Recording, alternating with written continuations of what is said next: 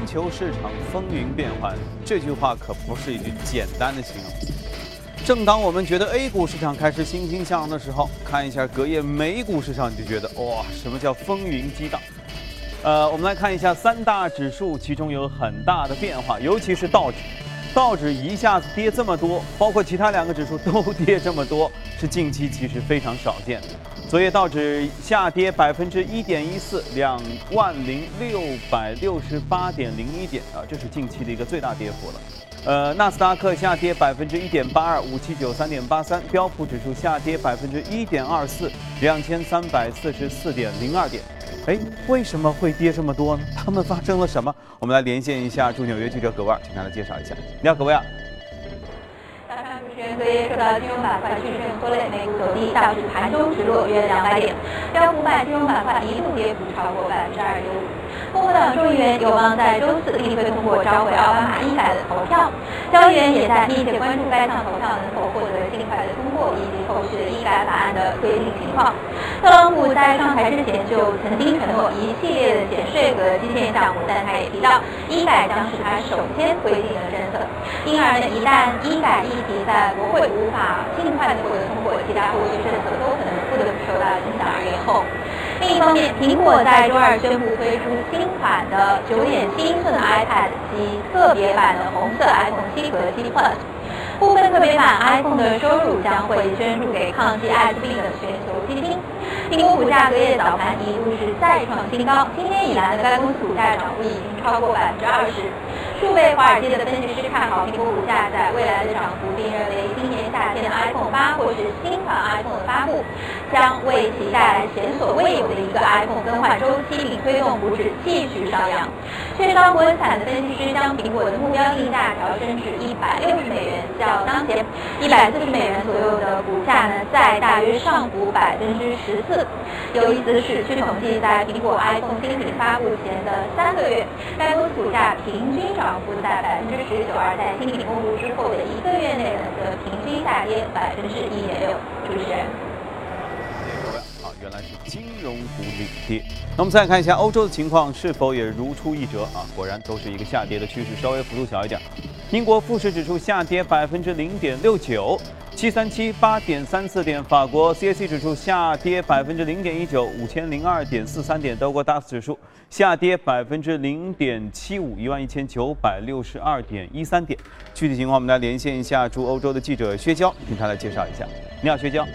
好的，主持人。周二，欧洲主要股指接近收盘时出现了明显的下跌，主要受到美国总统特朗普所主张的税改以及大量的财政刺激政策的推行，可能受到阻力，波及到市场对于欧股继续走高的信心。截至收盘，欧洲斯托克六百指数下跌百分之零点五三，报三七五点六七点；泛欧三百指数则下跌百分之零点五，报幺四八零点九九点。周二，英国迎来了密集的数据发布，最受关注的二月份 CPI 增速为百分之二点三，成为二零一三年九月份以来的新高，同时也是四年来首次超过了英国央行百分之二的通胀目标。与此同时，核心 CPI 也时隔三年首次达到百分之二。分析认为，随着英国脱欧公投后英镑的大幅贬值以及国际油价的上升，英国通胀率可能进一步走高，推动加息概率大幅上升。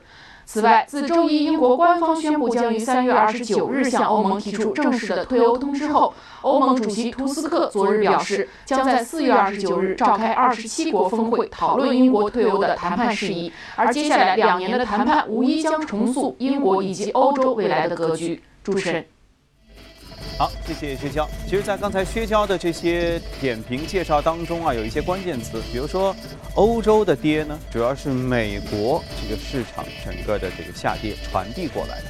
美国的跌呢，是因为美国的金融股在下跌，对不对？其中还说到了英国的 CPI 哎高于这个我们的预期啊，原先是二，现在是二点三。另外呢，也说到了加息，也就是收紧流动性，这些所有的东西都是今天我们要和嘉宾聊到的一些关键的点。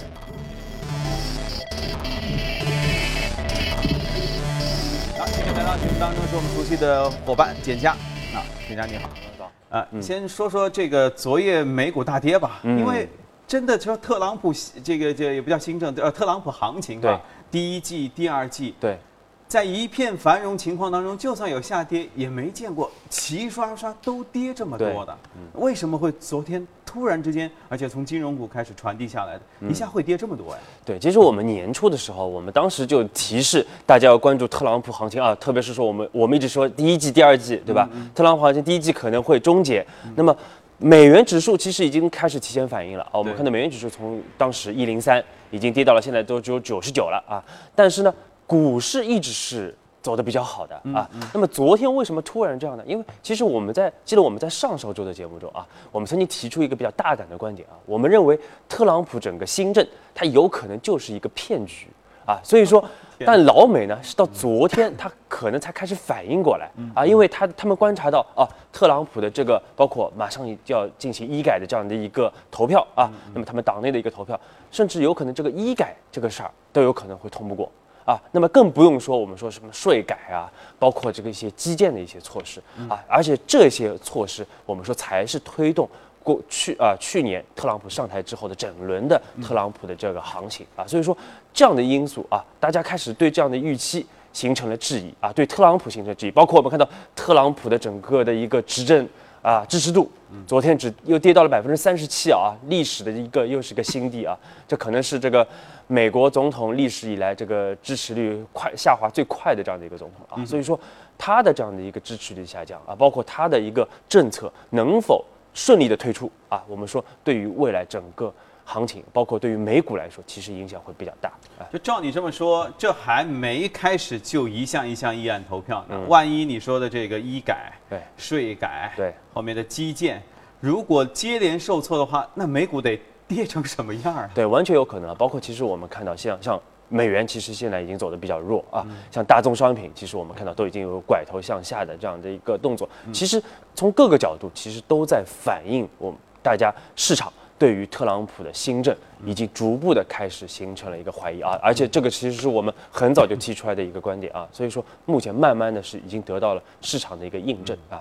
对，也就是说，欢呼过后。啊，所有人都欢呼雀跃啊！新总统来，怎样怎样？他说的一切都很好听。对，过后这个那股热情过去了，接下来要准备做实事儿的时候，发现，哎，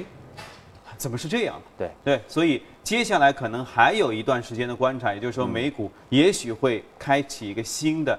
一一一种走法。嗯，对。OK，好的，拭目以待吧。当然，今天不是这个，不是我们今天重点要说的哈，重点说的是。呃，从美联储加息之后，各国虽然整体上市场反应都比较平稳，甚至还出现了一派欣欣向荣的上涨的景象，但是似乎其中也暗流涌动，尤其是各国的央行啊，在有动作频频，就纷纷目前啊，当然各国央行都表示说我们维持原先的宽松，维持什么什么不变，但是实际上就弦外之音就能听得出来说。似乎有些预期，或者有些声音说，他们是不是该收紧？像前面我们薛娇这个这个记者前方也发来，也在说是否有收紧，要有加息，非但不是说要要要要宽松，而是要准备反过来加息的动作，是不是有这样的感觉？对，所以我们一直强调，金融市场啊，更强调的是一个边际上的一个变化啊。就像主持人说的，其实我首先我们看到啊，这个国际货币基金组织 IMF 啊，最新也是警告啊。大家要关注，就是整个的一个全球的一个流动性有可能会回流到这个发达国家啊，要担心这个发达国家它有这个这个收紧货币，包括加息的一个动力。那么这样的一个呃这个资金回流发达国家，包括我们说这个贸易保护啊，也会导致资金往发达国家回流。那么我解读一下，就是说他说的发达国家不是光指美国，对不对？对，它是指其他欧洲的国家，欧洲国家包括这个西方的国家啊。那么相对来说，就是新兴市场国家将会有资金的一个流出。那么，对于这些新兴市场国家，就要做出比较充足的这样的一个准备啊，包括我们说这个来调整它的这个外汇的一个弹性啊，啊，包括来完善它内部的一个金融市场的一个机制啊，从而来对冲这样的可能潜在的一个资本的一个外流啊。其实我们仔细来拆分一下，为什么我们今天说两段啊？一个就是这个发达国家啊，我们看到发达国家，上周我们上周五的时候做节目的时候啊，重点解读过。美联储的这个三月的一个议息会议啊，当时我们说这个市场解读整体的基调是偏鸽派的啊，偏鸽派的。但是仔细我们去看这个点阵图啊，我们上次说这个点阵图，其实还发掘了一些偏鹰派的这样的一个动作啊，特别是相较于去年十二月以来啊，这个其实还是有偏鹰派的这样的一个 改改观的啊。首先就是它其实一一七年、一八年啊，整个预期没有变化，还是三次的加息啊，但是一九年从这个三次的加息提升到了四次啊，边际上是有一个这个收紧的啊。那么另外呢，我们发觉从人数上来说，去年十二月份啊。支持这个十七位投票委员啊，支持这个在一七年加息三次的啊，去年是六位，这次呢上升到了九位。而支持这个三次以内的，也就是说两一两次加息的啊，与去年是六位啊，现在只有三位，就是这三位啊变成了这个更支持更多的一个加息啊，所以说我们看到有越来越多的美联储官员是支持啊比较快速的或者是更加及时的这样的一个加息的动作啊。另外我们说本周啊，从昨天开始就有多位的美联储官员啊不断会出来讲话啊，来这个发表他们最新的对于市场的一个观点啊，来引导市场的一个预期。那我们说，这个根据分析师的一个预判啊，我们说更大可能的会是发表一些偏鹰派的一个观点啊，来这个提振这个，或者是说来。修复之前市场可能认为美联储过于鸽派的这样的一个判断啊，所以说美联储官员啊，我们说他的讲话很大程度上是来引导这样的一个预期的啊，就相当于联储有一个新闻官一直在看说，外面说我们是鸽派还是鹰派，对，一听说外面是鸽派，哎不对，我们不是这个意思，于是就放几只鹰出来是吧？其实我们看他今年啊，按照他的预期。今年还有两次加息，明年还有三次啊，一一九年还有四次，三到四次。所以说，其实它是在一个加息周期的啊，并不是说那么的鸽派啊，还是在一个持续的一个货币收紧的这样的一个进程当中啊。那么我们说完美联储啊，其实我们还要关注的就是其他的一些发达国家啊，包括我们看到像欧洲啊，那么欧洲呢，最新这个像奥地利的这个啊，在欧盟的一个官员啊，我们说这个也是他的一个货币委员会的成员啊，那个霍沃特尼。啊，他是发表他最新的一个观点啊，我们看到他认为欧洲其实已经在一个加息的道路上啊，而且加息也是越来越近了啊，加息越来越近。另外，他提出一个比较重要的观点，那么就是目前啊，央呃欧洲央行行长德拉吉啊，这个超级马里奥，他其实在一九年就会卸任，那么最有可能继任的是那个德国的这个央行行长啊，惠特曼啊，那么。惠特曼他其实一直是一个比较保守的这样的一个保守主义者啊，那么他他被称为叫鹰派之王啊，所以这个和耶伦形成明显反差，因为耶伦是歌王啊，他是鹰派之王，所以说如果他大概率上任的话，那么这个欧洲啊会。更快的啊，来增加它的整个货币的收紧的这个呃这个动作。但这事儿毕竟还有点远吧？那是一九年的事儿。对，但是市场会提前会有预期啊，所以说可能到一八年啊，这个欧洲，因为欧洲目前现在还没有结束它的一个量宽，但是我们说在边际上来说。它的这个收紧的一个概率会更大啊。另外，我们说到刚才主持人也说到这个，像英国啊，我们说英国呢，虽然上周四晚上啊，这个美联储是早上这个加息的啊，晚上他们也发布了他们最新的议息啊，是维持这个利率不变啊。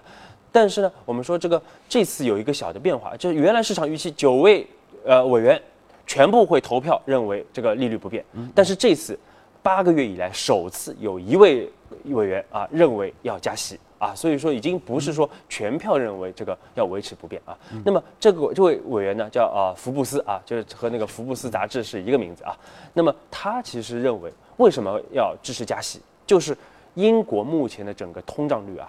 可能在未来几年都会持续维持在这个百分之二的通胀目标之上啊。那么另外呢，他认为整个英国的经济啊，并没有。目前投行或者是市场的这些经济学家所认为的这么的差啊，其实确实我们看到昨天英国公布了很多经济数据啊，特别大家关注的就是这个 CPI，嗯，而这个 CPI 是大超预期啊，百分之二点三啊，其实是二零一三年以来首次这个突破百分之二的这样的一个目标值，已经突破这个目标值了啊，而且是非常超预期，所以这样的这样的一些通胀数据的一个出台，我们说也是。会加速整个大家对于英国的加息节奏的这样的一个判断。我其实早在说英国想要脱欧那阵子，就其实就说过，英国因为整个的经济的状况和欧洲很多国家不一样，对，所以他们本身就觉得说，我们想不想宽松，我们想收紧一点，对不对？只是因为大家一盘棋的时候呢，所以谈不拢。现在索性就分开了。对分开之后，所以我觉得其实英国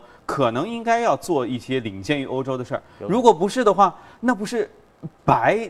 这个脱欧了嘛？对对不对？我回头说欧洲都加了，英国都没加，那这下反而就难看了。对对，嗯所以说英国我们说还是它有对它的经济，其实我们一直觉得英国还是有它的非常强的一个韧性的啊。嗯对，另外像这个像澳洲，澳洲澳洲虽然澳洲央行它没有这个跟着美联储加息啊，但是。啊，它主要考虑到，比如说是这个经济的问题啊，铁矿石的下跌啊，包括什么中国经济的一个一个可能放缓啊、啊，但是我们看到这个澳洲的两家主要银行啊，则纷纷是上调了它的一个利率啊，紧随着美联储啊，所以说从全球的角度来说，我们说这些发达国家啊，确实在边际上是在开启这个货币收紧的一个动作啊，而且美嗯我们分析刚才分析了几大主要央行，其实目前来看都有一个边际收紧的这样的一个趋势啊。好，就像简家说嗯。到，对边际预期的改变，其实是呃很多投资就专业投资人对去做的关注。对，那当然这些方面离实际我们落地的这个市场的变化，肯定当中有很长的一个时间差，嗯而且中间的变化也是真的是翻云覆雨，呃，变化无穷。当然具体，所以一定要留意我们的节目。好，接着我们来关注一下隔夜美股的表现，看一下异动美股榜。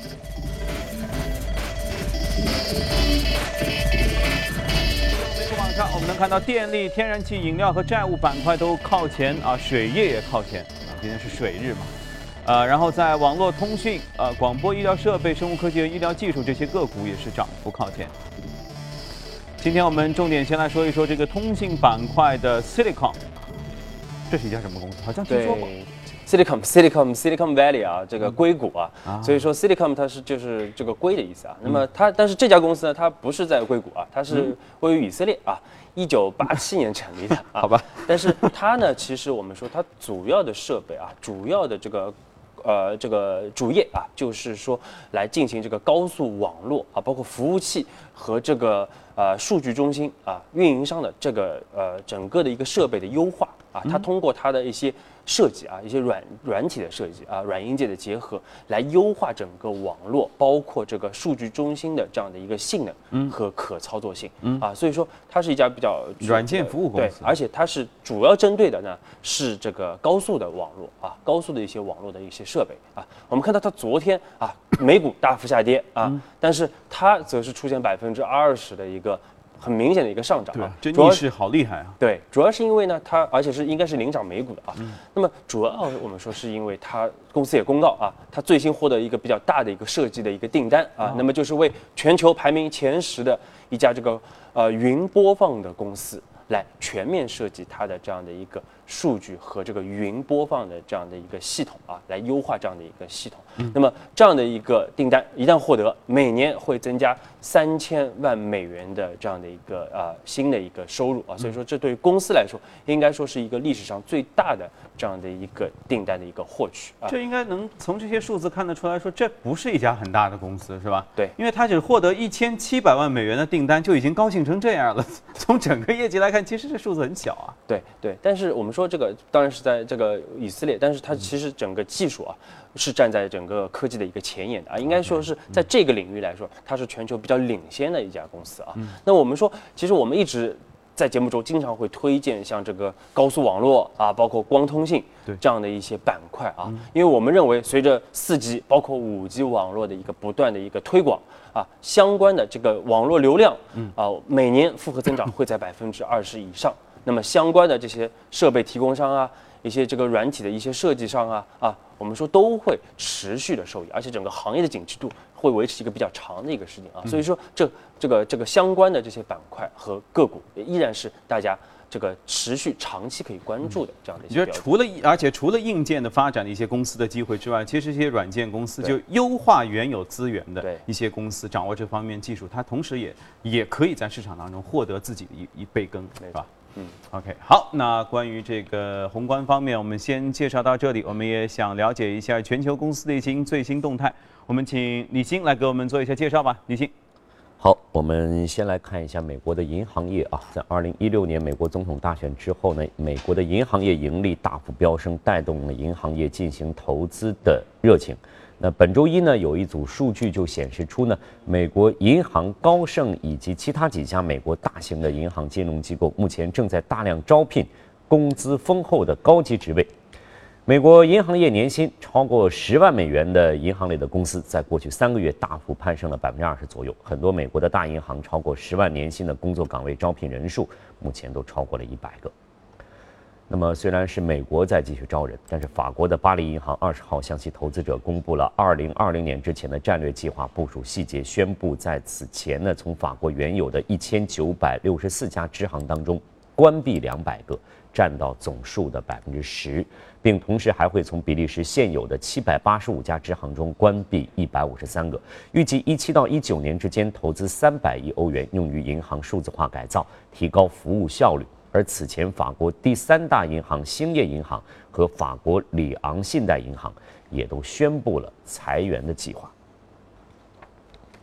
高盛宣布将从伦敦转移部分业务到欧洲新建分部。高盛的国际部负责人理查德表示，因为英国退欧的日期已定，高盛的业务转移只是应急计划的实施。此次业务转移并非意味着伦敦分部需要裁员，而新建的欧洲分部初步人员规模在。几百人之内啊，并且员工从欧洲各国招聘。他补充说呢，高盛已经在德国和法国取得了相应的金融职业资格，在未来的十八个月里面，在欧洲大陆上将会实现扩张。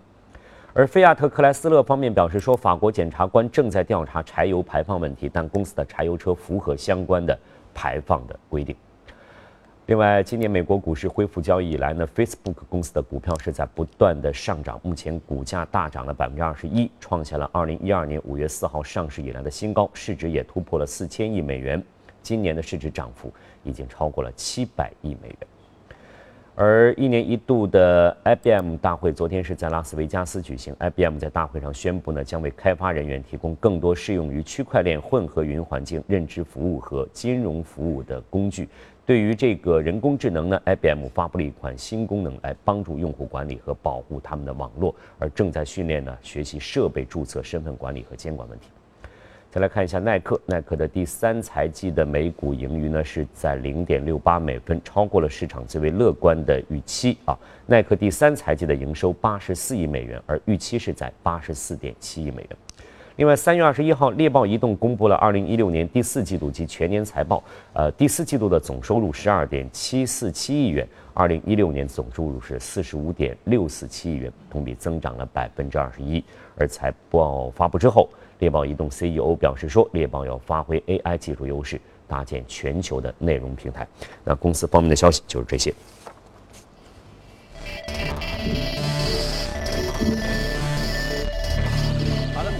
放大镜，我们来看一下，今天我们所要和大家重点介绍一下的，其实也是我们经常会在我们板块当中会出现的这个惠而浦家电板块。对家电啊，这个我们反正反反复反反复复推荐啊，这个去年年初啊，持续不断的给大家推荐啊。我们看到最近，这个包括我们推荐的家电啊，像这个食品饮料啊，都是这个整个 A 股涨幅。最大的公司啊，很多公司都是不断创出历史新高啊。稍微低调一点啊。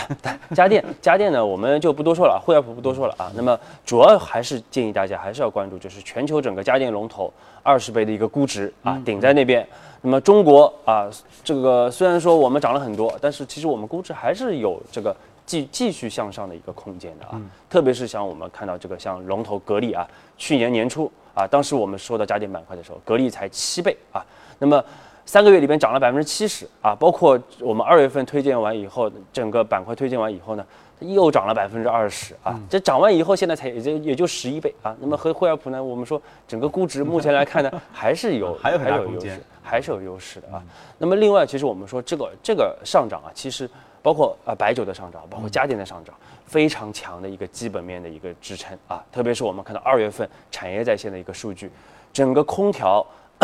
这个呃二月份的一个销量啊，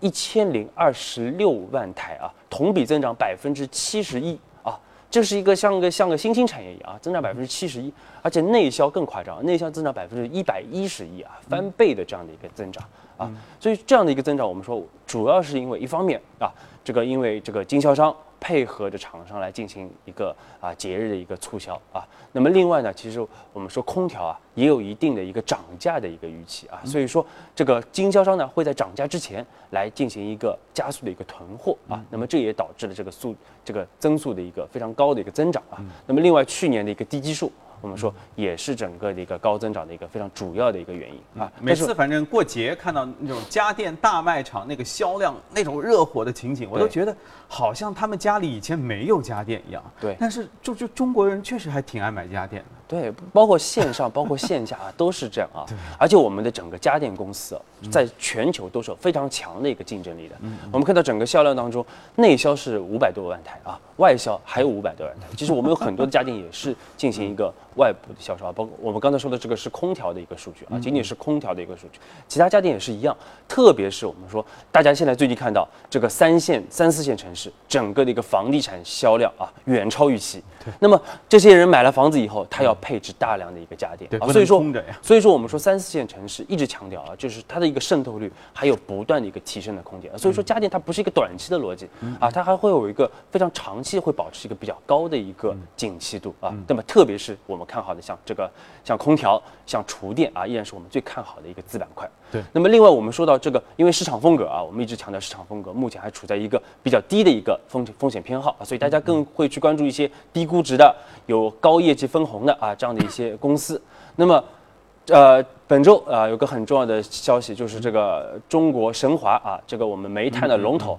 有一个非常特别的一个分红啊，红包，这个。百分之十五的这个红股息收益率，那么这个啊，不像包括港股直接涨了百分之二十啊，而且所以说这样的一个事件会导致市场更多的啊会去关注这些高分红、高股息的这样的一些板块，而家电那么就是一个非常明显的一个高股息、低估值的这样的一个板块啊，我们说会持续的啊被市场关注，所以说它的一个配置价值目前还是比较凸显的。OK。而且最近呢，我还关注到有一个，其实就是家电一些龙头企业自己办的，叫人工智能家电节。对啊，也在创造一些新的节啊，人工节。但是人工智能再加上家电，这些都是一些新兴的一些话题哈，结合在一起，我觉得大家也可以一起来关注一下。好，欧美股市方面内容先了解到这里，稍后您将看到以下内容。好，这里正在直播的财经早班车，以下呢，我们再来关注一下大宗商品还有汇率市场的相关的消息啊。市场担忧全球的原油供过于求的现状无法改善啊，国际油价继续承压下行。二十一号收盘，纽约商品交易所四月交货的轻质原油期货下跌了零点八八美元，收在每桶四十七点三四美元。五月交货的伦敦布伦特原油期货下跌了零点六六美元，每桶收在五十点九六美元。另外呢，俄罗斯驻欧佩克的代表表示说，俄罗斯不排除将与欧佩克之间的石油减产协议延长六个月这样一种可能性，最终决定将取决于沙特的立场。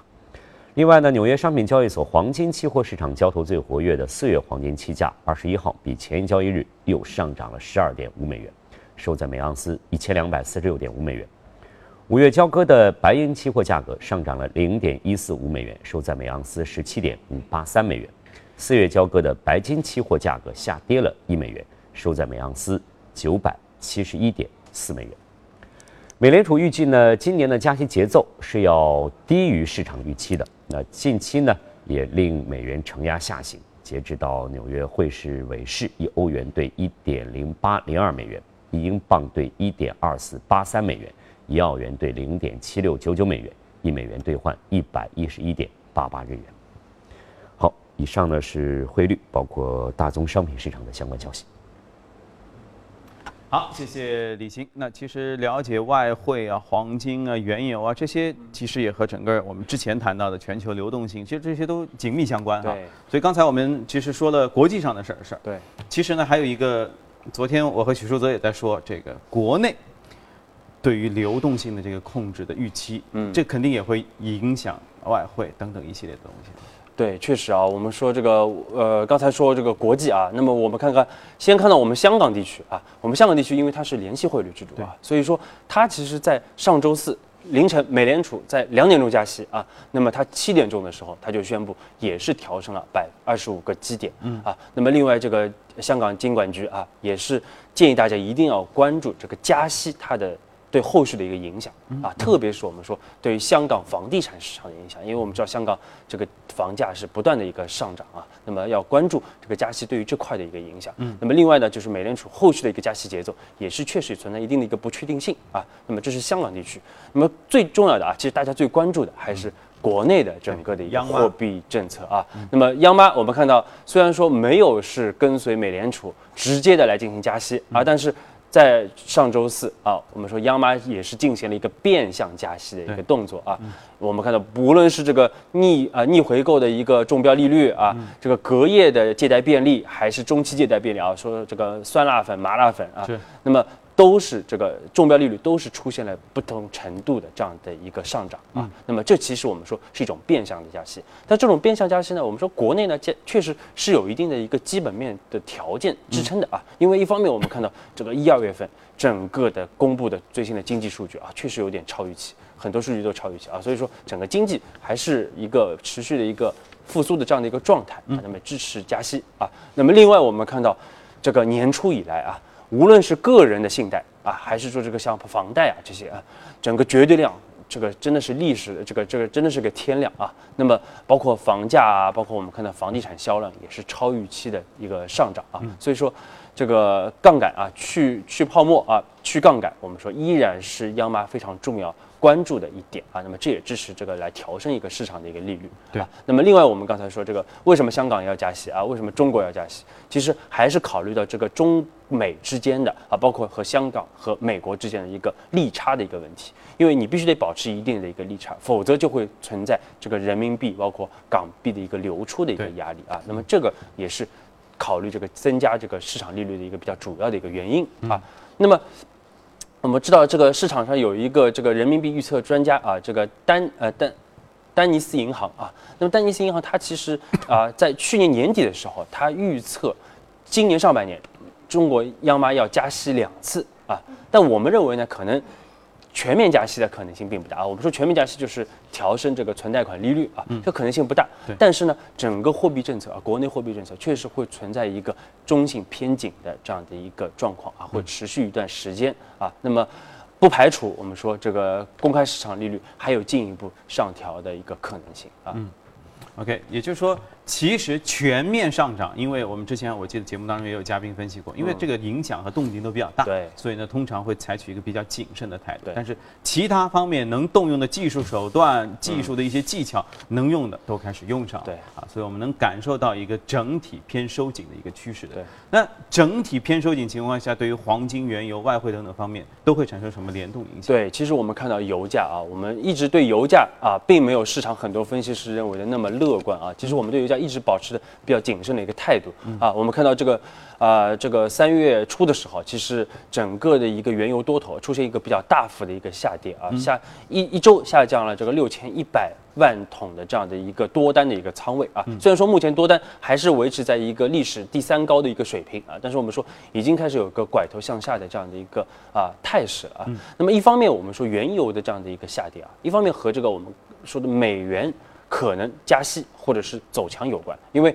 如果美元走得很强啊，包括加息预期很强，那么对大宗商品我们说都是一个比较大的一个冲击啊，特别是像原油，对。啊，原油因为是大宗商品的一个绝对的一个龙头啊，那么我们看到它已经出现了一个拐头向下的一个记号呃迹象，那么另外其实压制原油很重要的原因还是在供需层面啊，特别是在供给层面。啊，去年因为是这个欧佩克确认的减产。啊，那么导致原油出现一波大涨，包括特朗普的这个预期，这个行情的预期，助推了这个原油的一个大涨啊。但是我们说，现在一是特朗普的整个预期在逐渐的一个淡化，那么另外呢，虽然说欧佩克这边在减产啊，但是老美很狡猾啊，老美在那边偷偷在 加增产啊，其实。整个全球的一个产量还是在一个不断的一个创新高的这样的一个状态，包括库存啊，所以说这个其实我们说都会压制原油的一个价格，而且可能会持续压制原油价格。另外，欧佩克能否把这个减产延长到六月份以后，还是值得存疑的啊。如果它不延长到六月份以后的话，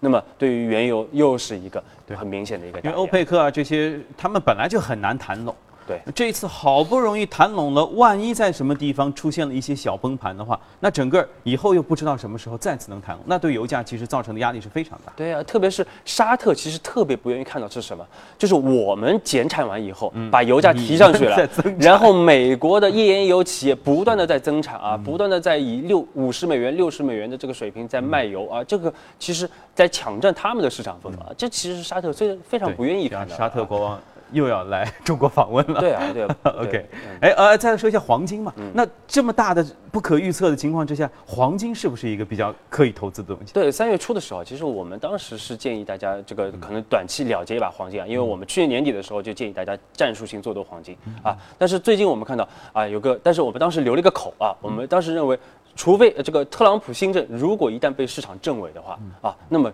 黄金反倒有可能又重新会有一些机会啊。包括我们看到美元最近持续走弱啊，现在这个已经往九十九。这个水平走了啊，那么这对黄金是有一定的支撑。另外，如果大家开始，比如说美国那边真正开始重视这个特朗普这个新政有可能最终成为一个骗局的话，被证伪的话啊，包括后面美国这个政府债务上限的问题被重新关注到的话，嗯，那么黄金的一个避险需求啊又会提升啊，所以说黄金呢是一个今年是一个啊，我们说一个震荡啊，所以要更多的去把握其中的这样的一个波段和一个节奏，就是虽然看上去是一个好东西，在尤其是变化莫测的情况下，但是它可能因为受这些呃市场的很多敏感事件的因素的影响，所以它的过山车的这个情绪会比较的明显，对，因为它不像去年我们说可以单边的，呃，去年年初我们是单边的看多黄金的啊，包括很多风险事件。但今年因为美联储还在一个加息的通道啊，所以说，嗯呃，这个黄金我们说还是一个波段的这个交易为主啊，所以更多的是要把握其中的一个节奏啊你。说做这个投资容易吗？你看这边看美国特朗普，那边看欧洲，这个国选完，那个国选啊，还有那么多人，这边还要互相倒来倒去，起诉来起诉去啊，所以时刻都一定要关注我们的节目。好，那国际方面的内容我们先关注到这里，稍后了解一下亚太市场方面的一些内容啊。广告之后我们继续回来。